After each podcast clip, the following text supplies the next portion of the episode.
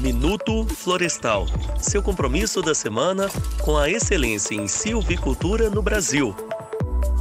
Meus amigos do setor florestal, sejam bem-vindos a mais um episódio do podcast Minuto Florestal da Timac Agro. É um grande prazer poder participar e compartilhar com todos os amigos mais esse episódio. E hoje é com grande satisfação recebemos o consultor Manuel de Freitas. Ele é formado em engenharia florestal pela Universidade Federal do Paraná, administração pela PUC Campinas e pós-graduado em gestão ambiental. Conta com a grande experiência de mais de 30 anos na Champions Papel Celulose, antiga IP, e hoje atualmente Silvamo. Foi diretor florestal, diretor de recursos humanos, vice-presidente de recursos florestais e vice-presidente executivo para o projeto Amapá, região norte, fabricação de cavacos de madeira para exportação. Foi presidente do Instituto de Pesquisas Florestais, o IPF, diretor da Sociedade Brasileira de Silvicultura e presidente do Fundo Florestar, setor florestal paulista. Autor de vários trabalhos técnicos sobre o setor florestal. Atualmente, atua com consultorias no Brasil e para as empresas do exterior, principalmente nos países sul-americanos. E, juntamente com o nosso amigo professor Júlio César Lima Neves, trarão assuntos muito interessantes e respostas aos nossos colegas e para vocês, nossos ouvintes. Professor Júlio Manuel, sejam muito bem-vindos. É um grande prazer tê-lo conosco. Agora é com vocês. Rony, agradeço a você, em seu nome, a Timac Agro, pela oportunidade que, que me deixa extremamente feliz de conversar aqui com o nosso grande amigo, uma pessoa de grande importância no setor florestal, o engenheiro Manuel de Freitas. Manuel, receba os nossos grandes agradecimentos pela sua disponibilização em estar aqui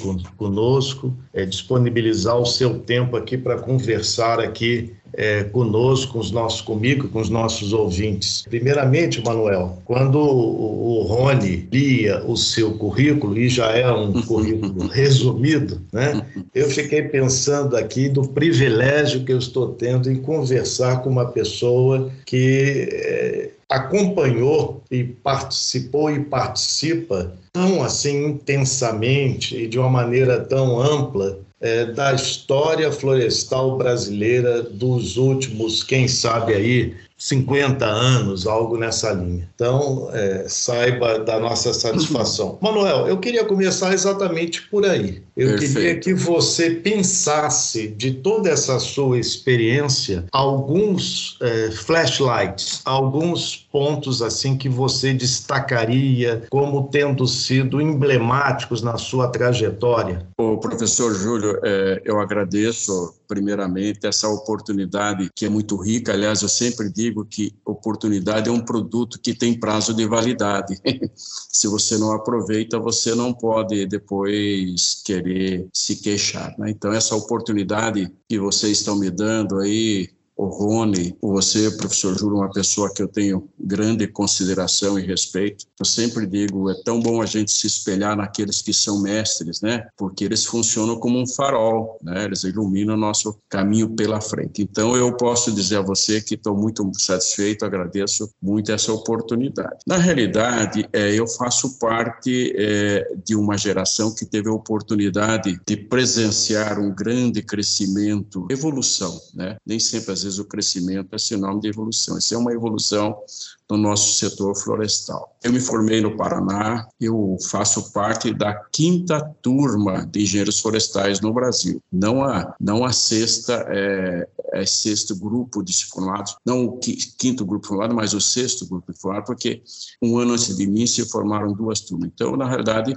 é, haviam só quatro anos antes de mim que tiveram formatura de engenheiros florestais. Isso foi muito rico, porque você imagina alguém começando a trabalhar em janeiro de 1970, exemplo, que não pode ter observado ao longo desse período de mais de 50 anos. Não bastasse isso, como eu comecei a estudar em 1966, realmente ainda eu pude observar coisas que já não, já não existiam em 70, mas que existiam em 66 e que foram substituídas por coisas mais modernas. Né? É só para dar uma ideia de grandeza, em 1966, quando eu iniciei o curso de Engenharia Florestal no Paraná, pelas estatísticas, o Brasil tinha, quando muito, 600 mil hectares de floresta florestas, predominantemente eucalipto. Hoje, pelo relatório da IBA, que saiu esta semana, a semana passada, nós temos 10 milhões de hectares. Então, significa que nós tivemos aí, nesse período em que eu participo do setor florestal, um crescimento virtuoso acima de 16 vezes. É muita coisa,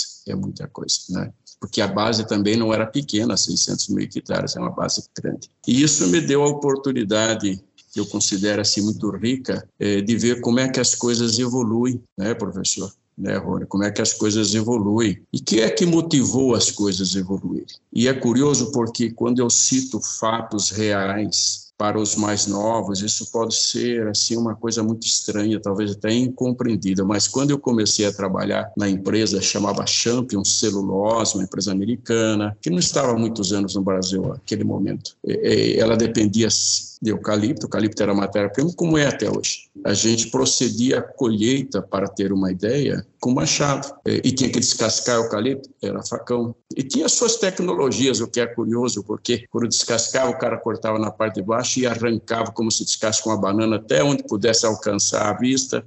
Mas então era muito interessante. E me fascinava saber como é que eles carregavam os caminhões, que eram tudo caminhões que a gente chama hoje toco, né, que são dois eixos. Era, dependia da força humana, da força bruta. Eu, eu até via aquelas pessoas que faziam carregando caminhão, eram verdadeiros autorofilistas hoje para os padrões de hoje, porque você imagine carregar as peças de eucalipto. Então, isso foi muito bacana. O viver, então, era uma coisa muito interessante, porque ele ainda carregava é, em si toda a tecnologia praticamente desenvolvida por Edmundo Navarro de Andrade. Quando você lê um eucalipto que considero um livro icônico, Eucalipto, escrito pelo Navarro de Andrade na década de 30, que por curiosidade, aqui vai apenas uma curiosidade, tem muita coisa lá no livro da Navarro que ainda nós usamos hoje, fundamentos, princípios, mas a, tecnologia de produção de muda era mais ou menos aquilo. Você lançava no, num canteirinho feito no chão, né, cuja moldura era a própria madeira de eucalipto, depois você repicava. Na champa a gente fazia um, uma primeira fase, passar por um torronete, uma maquininha, como se fosse assim um pequeno charutinho. Depois, se ele vingasse, a gente enfiava dentro do buraquinho do torrão paulista, assim por dentro. Então, esse, essa minha trajetória, que hoje alcança 53 anos de formado, exatamente em dezembro eu fiz 53 anos de formado, me permitiu assim enriquecer a minha história, né? Eu sempre digo o seguinte: quem não tem história não tem memória. Então, na realidade, é isso aí para começar. Aí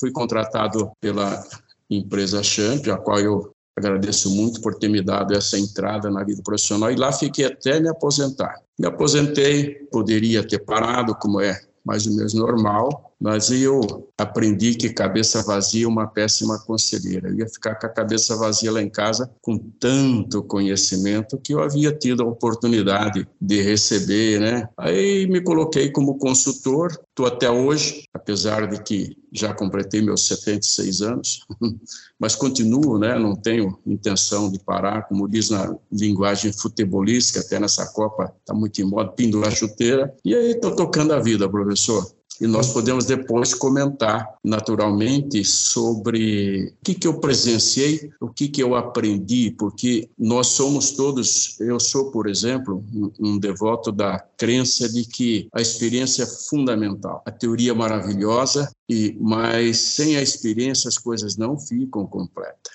Então dá para eu compartilhar essa experiência, não é? Tanto é verdade, se contrata sempre alguém com com, com conhecimento e experiência. Não, não contrata só com conhecimento. Você pode se dar mal. É, você sabe, Manuel, que primeiramente, então, eu queria aproveitar aqui o um ensejo para lhe parabenizar por toda essa hum. belíssima trajetória pelos 50 e poucos e três, se não me engano, anos de formado, né? E conta conta a história, e aí eu queria saber de você se, se é fato o, que, o que se comenta, que numa, numa dada ocasião, você, na, na, na Champion, é, solicitou a, um, a engenheiros da empresa que buscassem é, as, os resultados das pesquisas feitas é, na área florestal.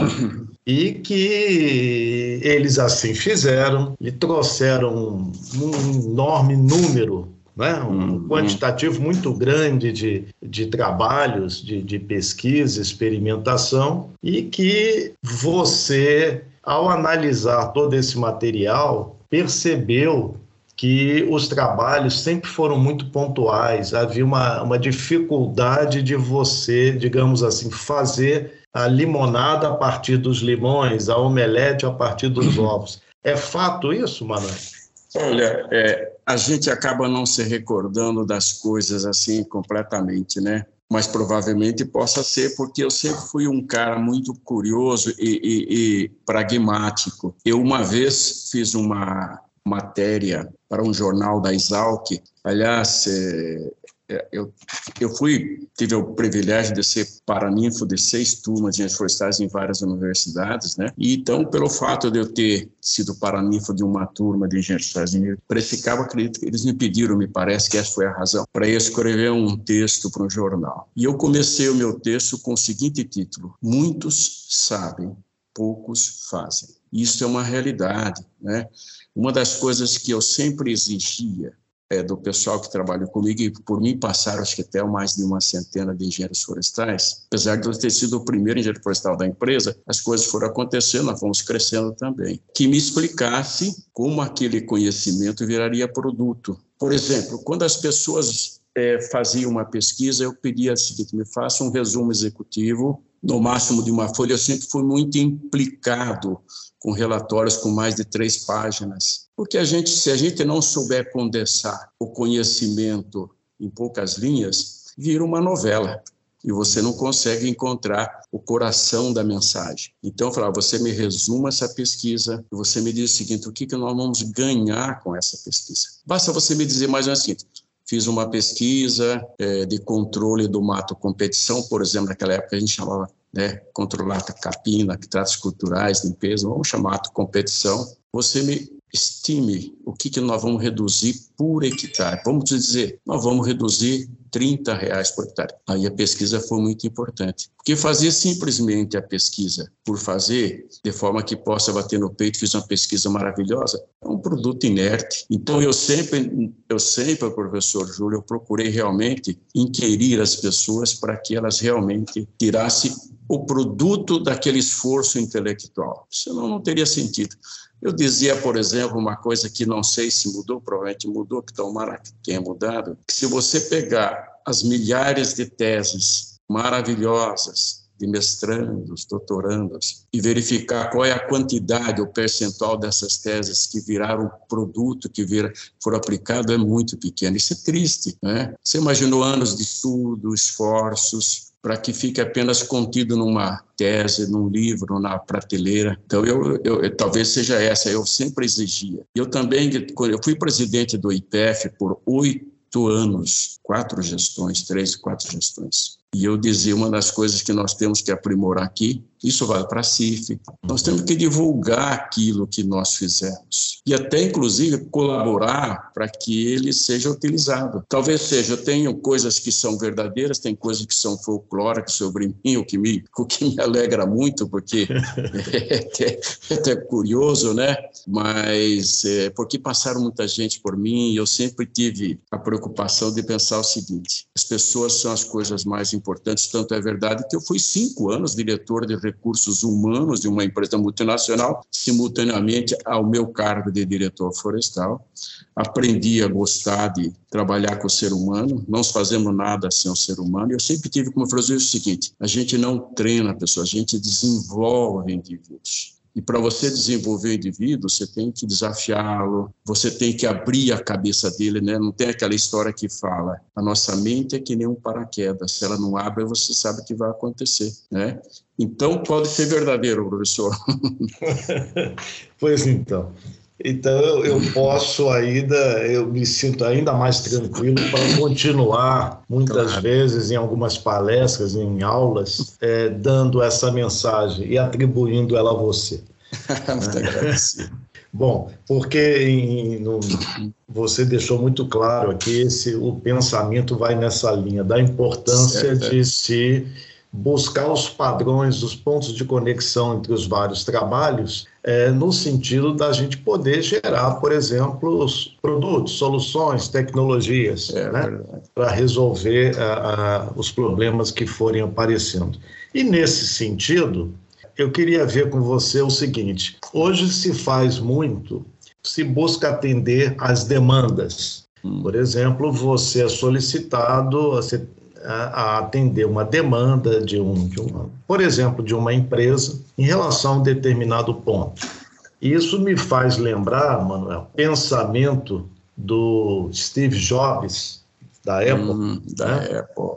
É, ele, numa fala a respeito disso, ele dizia assim: eles não sabem o que podemos oferecer. Ele queria dizer o seguinte, que uh, o interessante não seria só atender às demandas que nos são apresentadas, mas também mostrar para os demandantes que há mais, que há outras oportunidades, que há coisas que eles nem pensaram. Ou seja, Atender a demanda é importante, mas também mostrar que podemos ir além. Você tem algum pensamento sobre isso? Você concorda com o Jobs? É, o Jobs é uma referência, né? Foi uma pessoa, um, um gênio, né? Que passou e nós tivemos nessa geração o privilégio de ver esse gênio, indiscutivelmente. Realmente, é, eu acho que se você puder detectar a demanda, e é gozada, aqui vai um pouco de, de pensamento. Victor Hugo, que foi aquele grande escritor, filósofo francês, ele falou uma frase que é fantástica: ninguém segura uma ideia quando é hora dela nascer.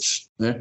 Eu realmente vi isso. Eu vi entrar a motosserra, eu vi entrar a colheita mecanizada nos patrões de hoje, via, via o começo da clonagem por aí. Eram ideias que surgiram. E se você puder juntar, se você puder juntar a ideia que é o momento de nascer com a demanda que existe, né? Um, eu tenho um livro maravilhoso, que é de Economia Florestal dos Estados Unidos, que serviu de Bíblia para mim também, que eu sempre tive muito carinho pela área de economia florestal, porque acho que fui trabalhar num negócio que é negócio. Se eu não tiver fundamentos econômicos, aquilo vai virar uma cooperativa, né? De igreja lá, todo mundo bonzinho, todo mundo feliz. É, ele dizia o seguinte: recursos naturais são semelhantes a um mineral que está debaixo da terra. Se você não decapiar, eu também fui diretor de uma mineração em Minas Gerais, só para você saber, de Caulim, por muitos anos também da empresa, né? Eu aprendi que você tem que decapiar aquela porção de terra para você chegar no mineral que está lá embaixo. Então, na realidade, essa demanda é como se fosse um recurso natural que você precisa remover aquilo que está entre você, aparente, e aquilo que está lá para ser extraído, né? E talvez mais ou menos isso seja a demanda humana. Você tem que entender o que está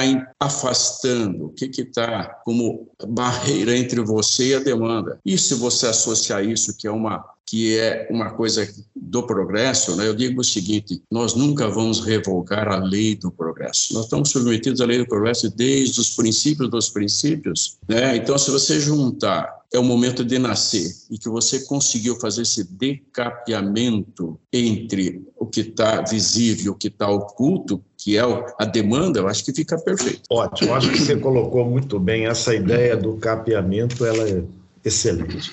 Manuel, eu gostaria que você falasse aqui para, para nós certo. sobre. Parece que você, mais recentemente, você fez um, um, uma investigação em relação à intensidade, ao número de operações de entradas no campo que normalmente acontece durante uma rotação, por exemplo, de eucalipto. Então, parece que você chegou a um claro, número muito claro, grande claro, de, de entradas na área. Eu queria que você comentasse um pouco sobre o que você encontrou nessa investigação. É, Veja bem, o que, que acontece, né? Nós estamos há muito tempo submetidos a uma situação em que as, as coisas vão se escasseando. Uma das coisas que se escasseia, apesar de nós acharmos que nós somos um país com abundância de pessoas para trabalhar, não é tão verdadeiro. E, e, o que acontece é o seguinte: está ficando mais difícil encontrar pessoas para trabalhar com você.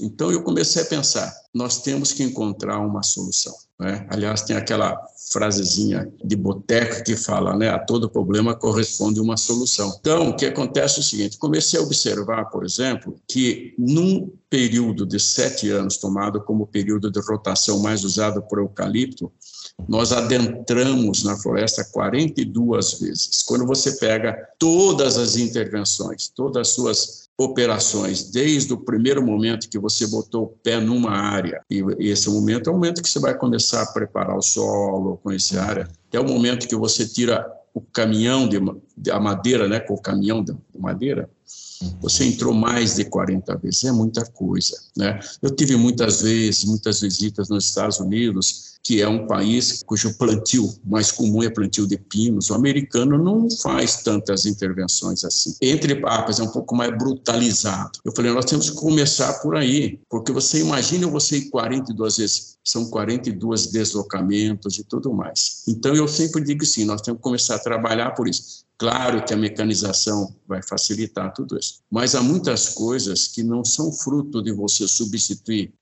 são frutos de hábitos de costumes, né? Parte deles daquela maneira mais errada de achar que a floresta é um jardim, né? Floresta é floresta e para ser um jardim você está toda hora presente.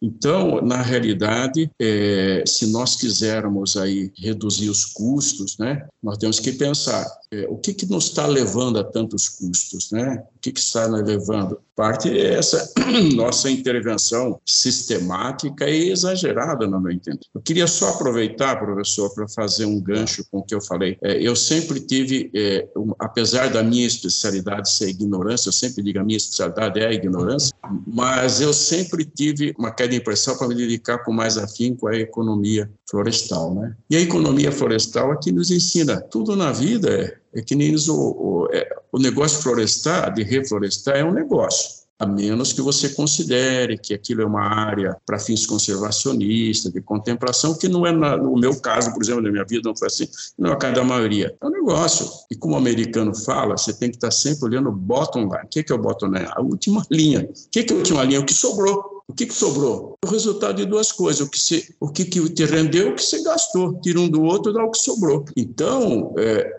se você, o que, que sobrou para você? Se você soube trabalhar e aumentar substancialmente o que entrou, quer dizer, as receitas, ou se você soube trabalhar o que, o que, que reduziu de custo, né? Essa diferença que importa, porque não, nada mais é nada menos do que a última linha que interessa, né? Então eu acho que é, é importante pensar. Eu sempre digo o seguinte: os grandes insucessos florestais, você não atingiu os resultados, muitos deles são problema de gestão, não é um problema de material genético, não é problema de processo que não gestão pura e simples. E por aí, pela gestão, passa essa previsão é seguinte: o que é que está acontecendo para que eu tenha que conviver com esse custo? Não sei se expliquei, mas é mais ou menos por aqui, professor. Ok, muito bom. O, Manuel, agora nós vamos fazer assim. Eu tenho aqui duas questões para você, algumas questões. Perfeito, perfeito. Do, a, são questões dessa vez aqui contribuiu aqui para o nosso podcast o professor Reinaldo Campos Santana, da UFVJM, lá de, da, do, dos vales hum. de Jequitinhonha e Mucuri, campus lá em. Diamantina, de Diamantina. Conheço e, lá.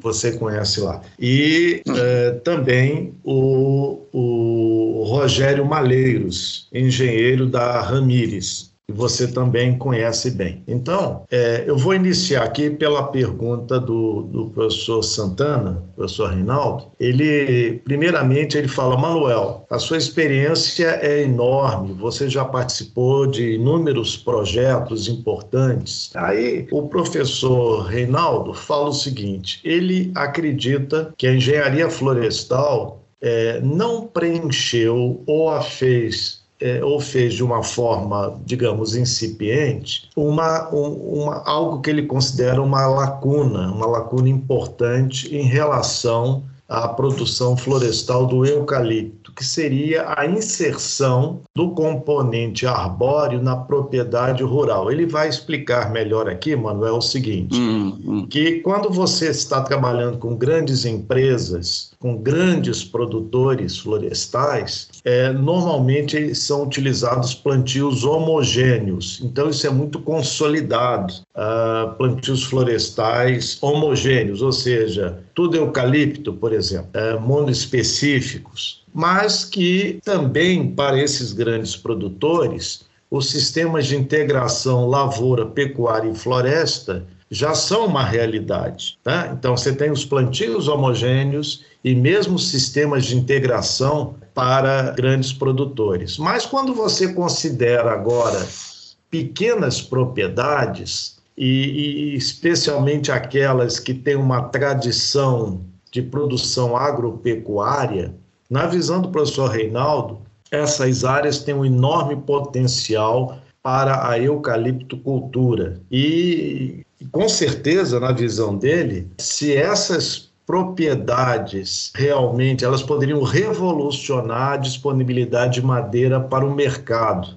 Mas ele julga que isso não é a realidade no Brasil que, que está imperando aí. Ele te pergunta: você vê alguma estratégia para se mudar esses cenários? Como adaptar os conhecimentos, por exemplo, de silvicultura, para implantar florestas né, para, nessas pequenas propriedades? Como é que você vê essa questão, Manuel? O professor, veja bem, tudo começa com uma pergunta: para que, que eu estou plantando? Aliás, a gente sempre deve dizer o seguinte: antes de começar qualquer coisa, pensa também como é que vai terminar isso para você tomar a decisão. Quando eu quero fazer um, um reporte aqui, uma observação um pouco ao longo da história que eu contei para você lá de começou em 70. Naquela época, se você tivesse dois hectares de eucalipto, certamente você ia vender com a maior facilidade. Porque se cortava no machado, transportava até na carrocinha. Se você tem dois hectares hoje, 2022, se quer vender, por exemplo, para Suzano, ela não vai mandar carrocinha lá e nem um machado. Por quê? Porque hoje ela tem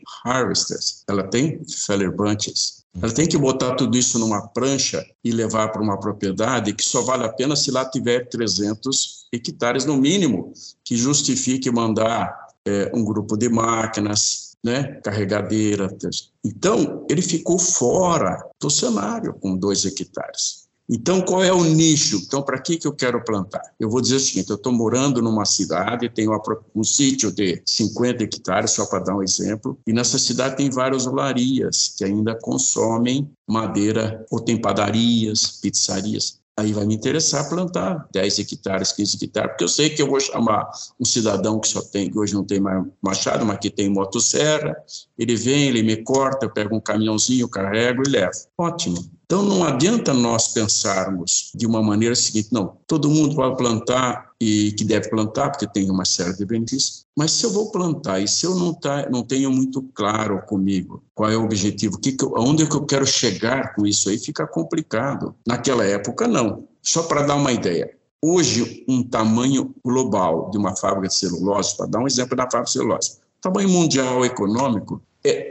minimamente 2 milhões de toneladas por ano de celulose. Quando eu comecei a trabalhar na, no início de 70, exatamente em 1970, o tamanho mundial da uma fábrica de era 150 mil toneladas. Quando nós nos propusemos a fazer a fábrica no Mato Grosso do Sul, e eu fiz parte, liderei a equipe que foi lá e, desenhou aquele projeto lá, comprei as terras, tem tudo que você possa imaginar. O projeto da Champ era uma fábrica mundial, tamanho mundial, revolucionário de 400 mil toneladas. Claro que a floresta para uma fábrica de 2 milhões de toneladas é diferente de uma floresta, de, um, de, de, é, de uma planta. A, a, base florestal para suprir a necessidade de uma fábrica florestal tem que ser totalmente diferente de uma base é, florestal de uma padaria, pizzaria. Então, eu sinto muito triste dizer que boa parte das pequenas propriedades ficam fora do jogo porque elas são pequenas, não que elas tenham nada de errado nisso, mas a tecnologia de colheita e tudo mais, ela restringiu, ela elevou às alturas o tamanho mínimo. Isso é ruim. Então eu falo,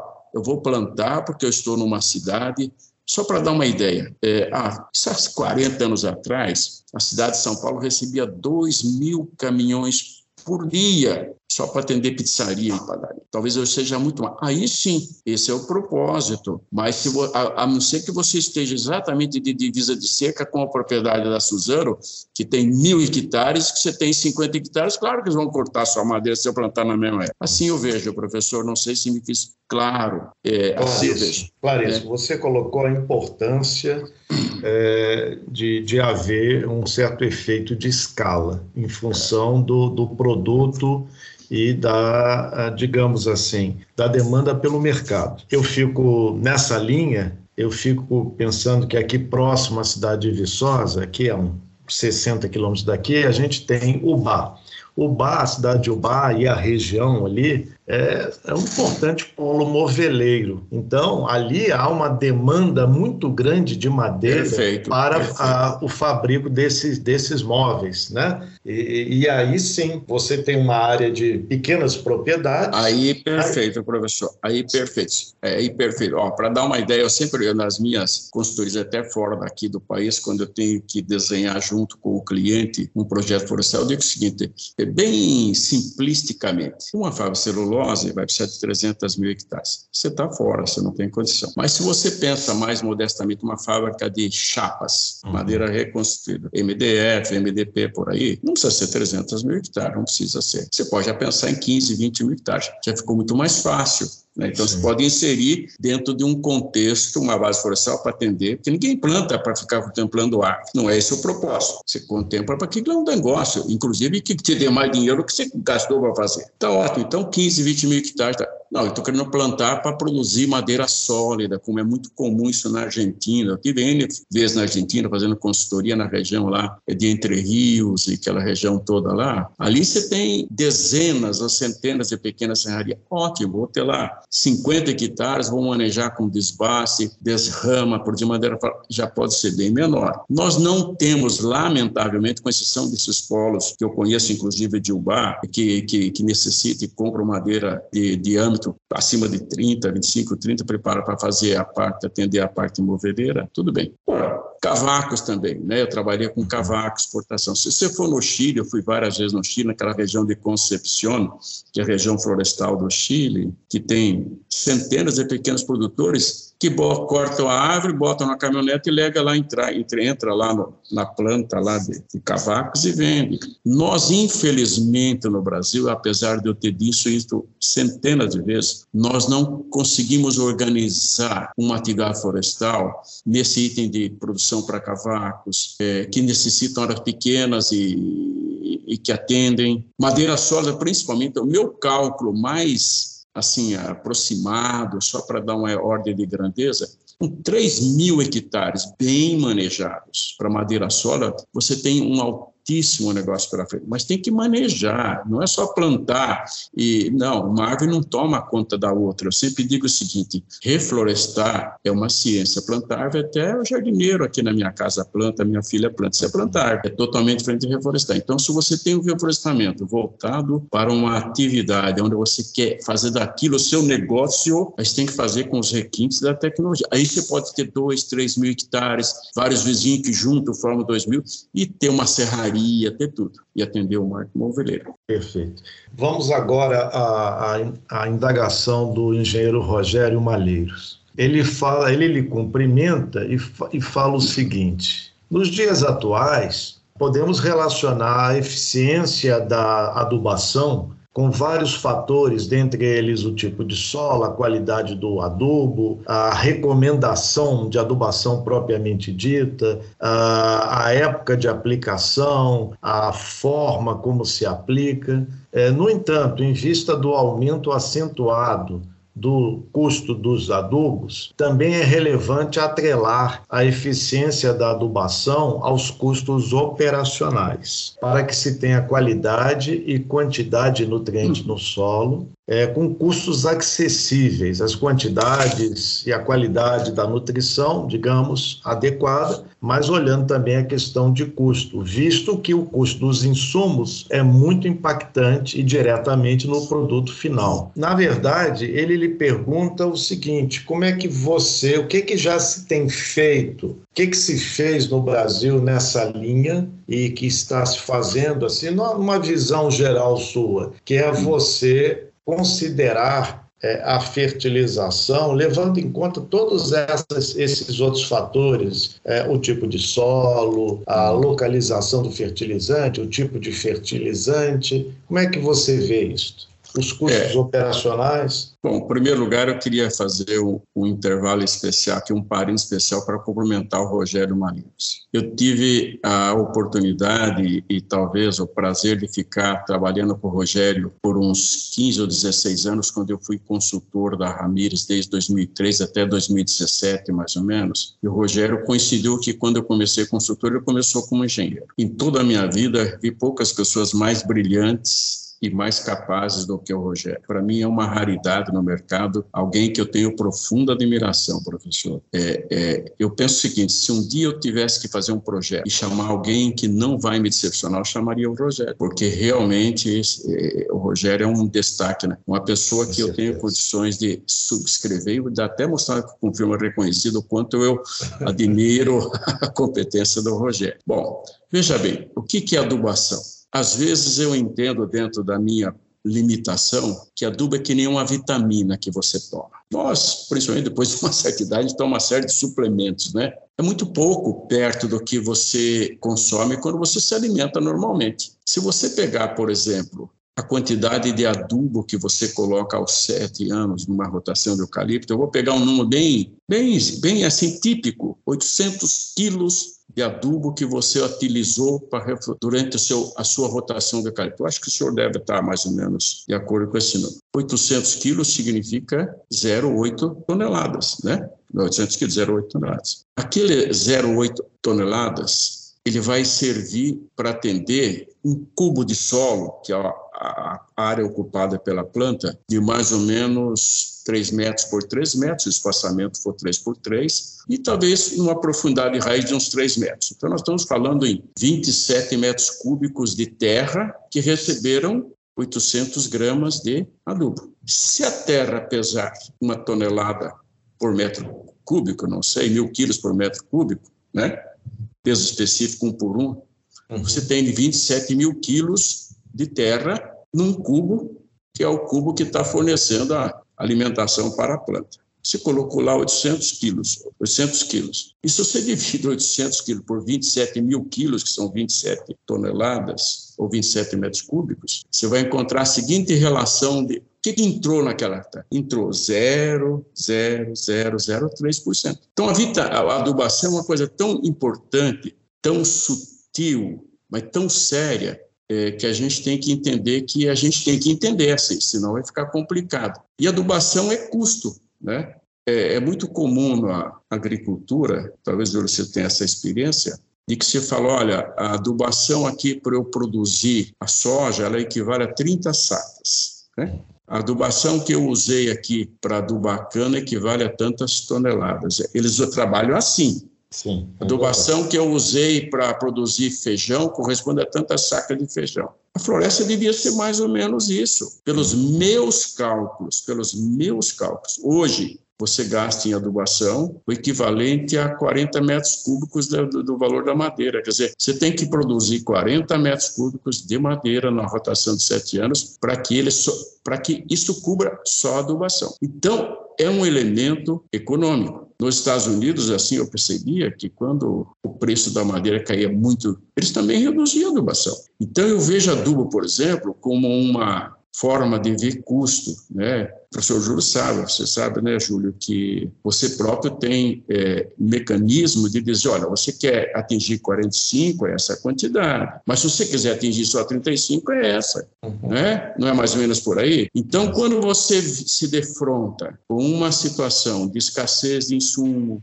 preços muito elevados, que saem da realidade, eles rompem o equilíbrio econômico de um negócio, você não pode continuar fazendo mais do mesmo, não pode, você tem que olhar isso. Eu acho muito interessante. Para dar uma ideia, é, eu me reporto à história. Lá pela década de 70, se você quiser saber um preço médio de eucalipto em pé, você pensa em torno de uns 2 dólares. 2, 3, acho que eram 2 dólares, 3 dólares mais ou menos. Esse número tem. Hoje você vê que eucalipto custa quanto? Se eu botar 150 reais, está falando em 30 dólares. O preço em dólar, apesar do dólar também se desvalorizar, não, não, não é bem justo comparar.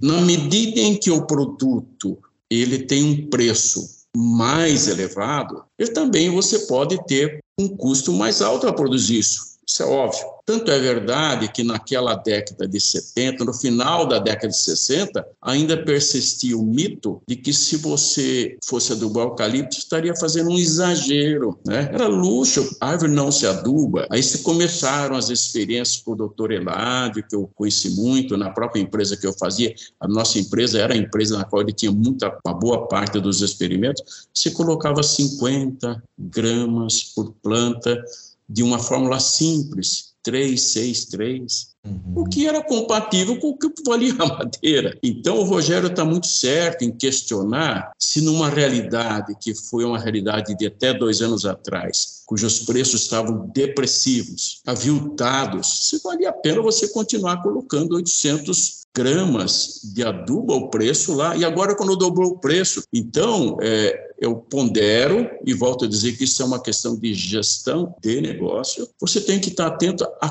cada momento. Nós não podemos simplesmente pegar uma receita e aplicar indistintamente. Nós temos que ponderar. Isso aqui é um negócio. E o complicado da área florestal é o seguinte: as minhas decisões de hoje, não sei se vão fazer sentido aqui sete anos. É gozado esse negócio da floresta. O mundo em que você implanta pode ser muito diferente do mundo em que você vende. E você precisa ter o máximo de cuidado no planejamento, na decisão do que você vai fazer, porque você tem uma certa incerteza. Claro, eu não estou me referindo a uma fábrica de celulose que tem que plantar, porque a madeira, nesse caso, é totalmente diferente. Aliás, os bons livros de economia dizem o seguinte: numa grande empresa florestal, a floresta não é um investimento como negócio, é um investimento defensivo. Por quê? Ele tem ele vai defender a existência do negócio. Então, a sua forma de ver o que você gasta com adubo,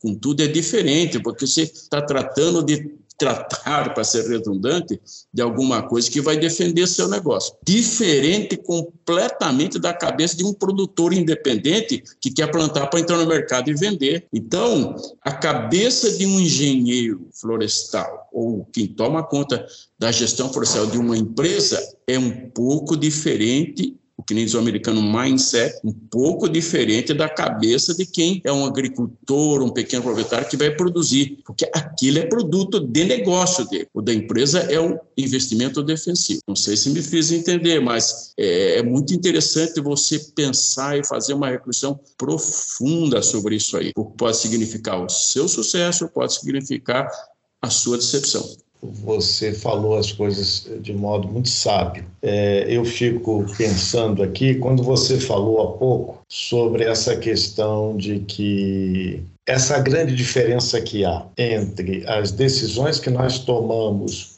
para uma cultura, por exemplo, como o eucalipto, que a gente toma hoje, a gente vai ter o resultado daqui a seis, sete, oito anos, e, e lá, por exemplo, na agricultura, seja com soja, seja com culturas anuais, seja com a cana, em que é, aqui na área florestal, Manuel, a gente não pode fazer muito uso, a gente não pode fazer uso da filosofia tentativa e erro. Porque, veja, eu ajusto um conjunto de práticas, por exemplo, de fertilização, vamos imaginar ficar nesse ponto só por exemplo, hoje e é, eu vou ter o resultado efetivo disso ao final da rotação, daqui a seis, sete anos. Veja, Lá na, na, o produtor de soja, no fundo, ele pode se dar o luxo de aplicar um, uma receita de fertilização, uma prescrição, e daqui a seis meses ele já tem o resultado. Se foi bem, se não foi bem, ele já pode reajustar para a segunda safra. E com mais seis anos, então em quatro, em três, quatro, cinco vezes que ele faz isso, daria uns dois, três anos, ele acaba encontrando a, a, solução ideal. Nós não podemos fazer isso, porque se a gente for nessa linha, nós vamos demorar aí o quê? Quatro, cinco rotações de é. sete anos. Então vai lá para 40 anos, algo próximo disso. Então, a gente tem que reunir o melhor do conhecimento disponível né? E fazer as nossas prescrições e ter uma atenção muito grande para a qualidade da realização das operações. Porque uma, uma prescrição ideal, se aplicada, se realizada de modo inadequado, ela pode gerar uma grande frustração. E, e, esse é um ponto que eu costumo comentar muito em aula, uhum. que ah, o, o engenheiro florestal diferentemente do engenheiro agrônomo clássico, é. né? ele precisa ter uma cabeça mais antenada nos processos que levam aos resultados. O engenheiro agrônomo, muitas vezes, usa, usa e abusa da filosofia tentativa e erro. Essa é, é a verdade. Né? Então, é. É, e, e por e como a gente tem que acertar, o nosso tiro tem que ser mais certeiro, isso traz um aumento na exigibilidade de você buscar conhecimento para lastrear todas sua, as suas ações, as, as, suas prescrições. Então, nessa linha, Manuel, uhum. é, já que de fato a fertilização é um componente muito importante no custo de produção da floresta, né? A gente sabe que o maior custo, via de regra, é a colheita, e dos custos de silvicultura, a fertilização com frequência é o maior, de vez em quando é o segundo maior, no momento é o maior. Então, e nesse sentido, nós se a gente faz um, e você é um, é um, observador e um participante privilegiado de toda essa trajetória, você nos falou há pouco aí do, dos experimentos do professor Eládio, que foram fundamentais para a gente fragilizar aquela ideia de que eucalipto não respondia à adubação. Quando ele vai lá e prova que responde é. à adubação, né? e a partir daí uh, houve uma evolução importante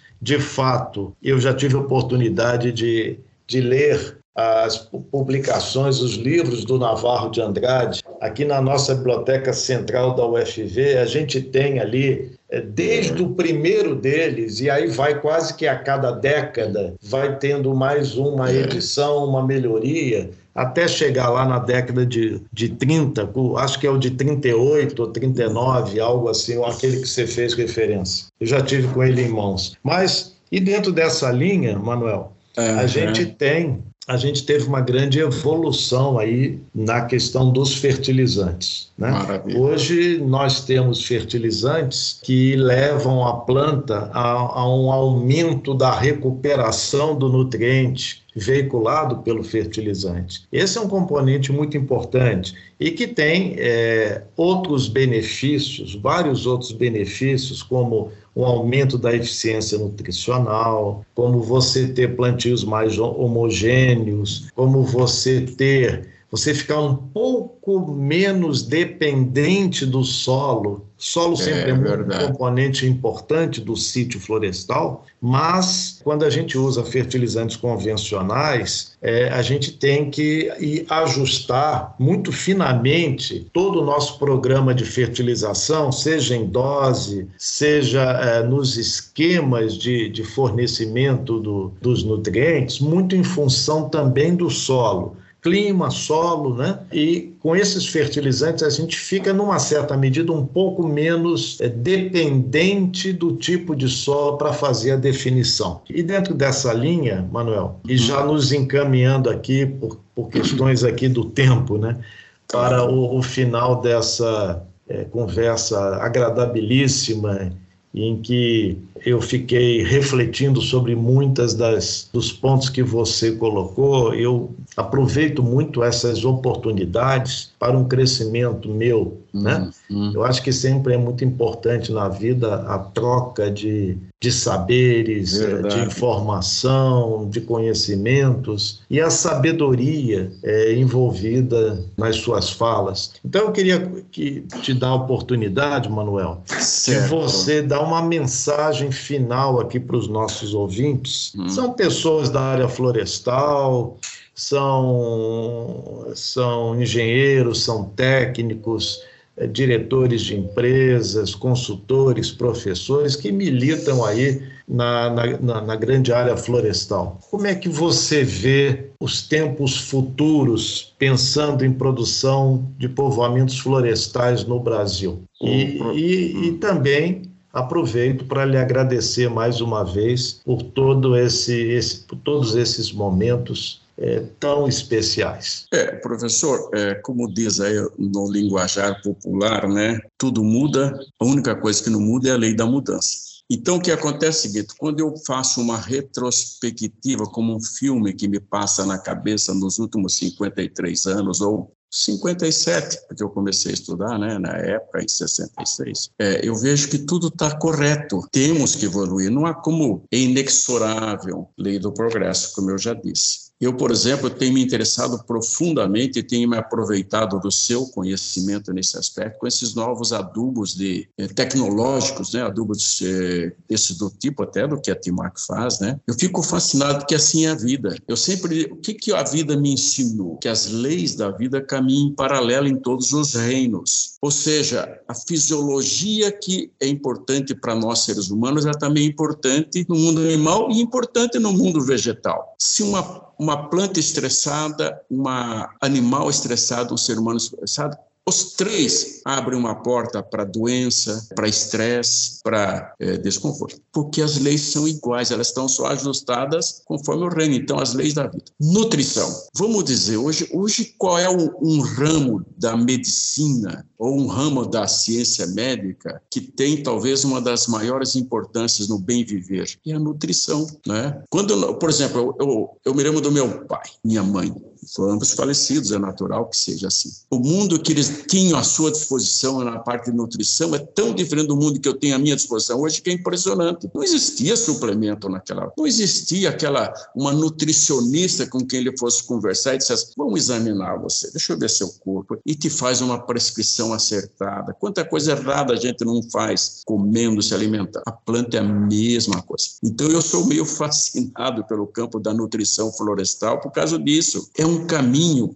é o caminho, não tem a menor dúvida. Da mesma forma que você tem aquela medicina lá que você analisa o cabelo e por ali você faz uma série de coisas. Nós vamos chegar lá na, na, na florestal. Essa, esses detalhes, esses pormenores que existem nesses adubos de mais alta tecnologia, é, esse software que diz para você exatamente a quantidade correta, a proporção correta, o equilíbrio, formulação, isso é fascinante, isso não existia. Mas se nós queremos crescer, é por aí. Eu digo o seguinte, a nossa protase no Brasil, ela segue mais ou menos o que aconteceu com a, a idade média das pessoas. Quando eu me lembro, no, é, no ano que eu nasci, falar, quem nasceu nesse ano vai viver só uns 45 anos. Veja o quanto eu estou no lucro, inclusive.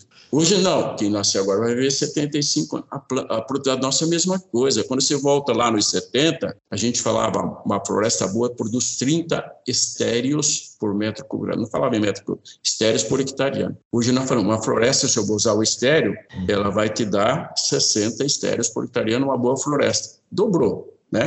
Dobrou. Tudo graças a essas tecnologias, inclusive da nutrição. Eu acho que a grande colaboração para a produção florestal, que hoje assombra, é fruto da clonagem e da nutrição. O resto é um pouco de. É, não, o resto é na, é o que a gente chama assim, estão paretados. O que é, é paretado? Representa é, 20%, são 80%, mas representa 20%. O que representa 80% mesmo, os 20% são nutrição e clone. Só que nós também estamos alcançando o limite, como nós estamos chegando à idade. Quer dizer, passaram-se 50 anos, a idade média pulou de 45 para 75. Se passar mais 50 anos, não vai pular de 75 para 140, vai continuar 80, 85. Nós estamos exatamente, é a famosa lei dos rendimentos decrescente, exercendo a sua natureza. E eu acho, então, a nutrição, eu digo o seguinte, esta área tem que ter prioridade absoluta numa empresa. É ela que nos vai dizer o seguinte, nós vamos conseguir um metro cúbico a mais, dois metros cúbicos, vamos conseguir mais dez porque nós já estamos num patamar que nós vamos crescer agora marginalmente. Sim.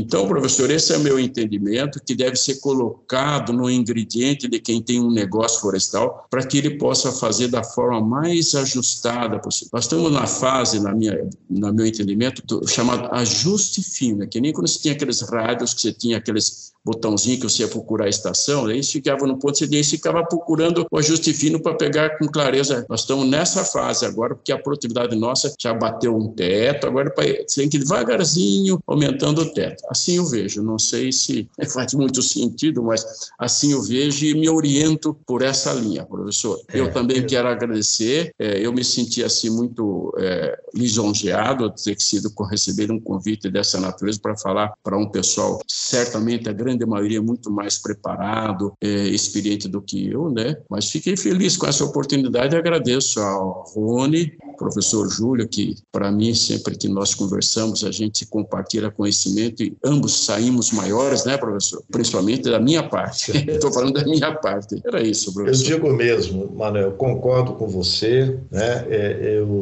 eu penso que genética, aí você deu o exemplo da clonagem, né? E nutrição, eles são muito importantes, eles foram as grandes molas propulsoras do aumento de produtividade aí da cultura do eucalipto. E digo para você que é isso mesmo, nós vamos ter ganhos, na, na maior parte das vezes, ganhos marginais mais importantes. E, e, o nosso, a nossa meta é ganhos com ganhos sustentáveis. Né? Eu diria que para eucalipto a sua, a, sua, a sua alusão é perfeita. Para pinos, viu, Manuel? É Eu acho que aí a gente tem um gap importante a vencer. É, no caso do pinos, é, é, é aquilo que a gente fala, né? Eu não posso ter uma receita que sirva a qualquer pessoa. Pinos é totalmente diferente, concordo, ele se questiona, é, há muito questionamento se aduba ou não aduba, mas, mas é verdade, a gente tem que, que ter o bom senso de olhar o material. Por isso que eu falo, tudo começa num planejamento, porque os grandes fracassos florestais, na sua maioria, são fruto de um planejamento deplorável. A pessoa embarcou no efeito manada vamos nessa e aí não soubemos aonde vamos chegar. Por isso que eu sempre digo, antes de começar qualquer coisa, pense aonde você vai chegar antes de começar, onde você quer chegar, para não dar essa aí. Mas muito bom, foi positivo para mim, fico muito agradecido uma vez mais e continuo à disposição, viu, professor? Okay. Do Rony, sua, para que a gente possa, sempre que possível, sentar e bater um papinho gostoso, né? Muitíssimo obrigado, Manuel. Eu passo então para o Rony. Muito obrigado, que alegria. Grande experiência, Manuel. Aprendemos muito com você hoje. Muito obrigado por ambientar o nosso Minuto Florestal. É sempre muito bom poder ouvir e aprender com um amigo. Professor Júlio, é sempre uma honra e um privilégio participar do podcast com, com o senhor. Agradecemos muito a participação de todos e seguimos em busca pela excelência e soluções florestais. Aos nossos ouvintes, um forte abraço e até o próximo episódio. A gente se encontra no futuro do agro.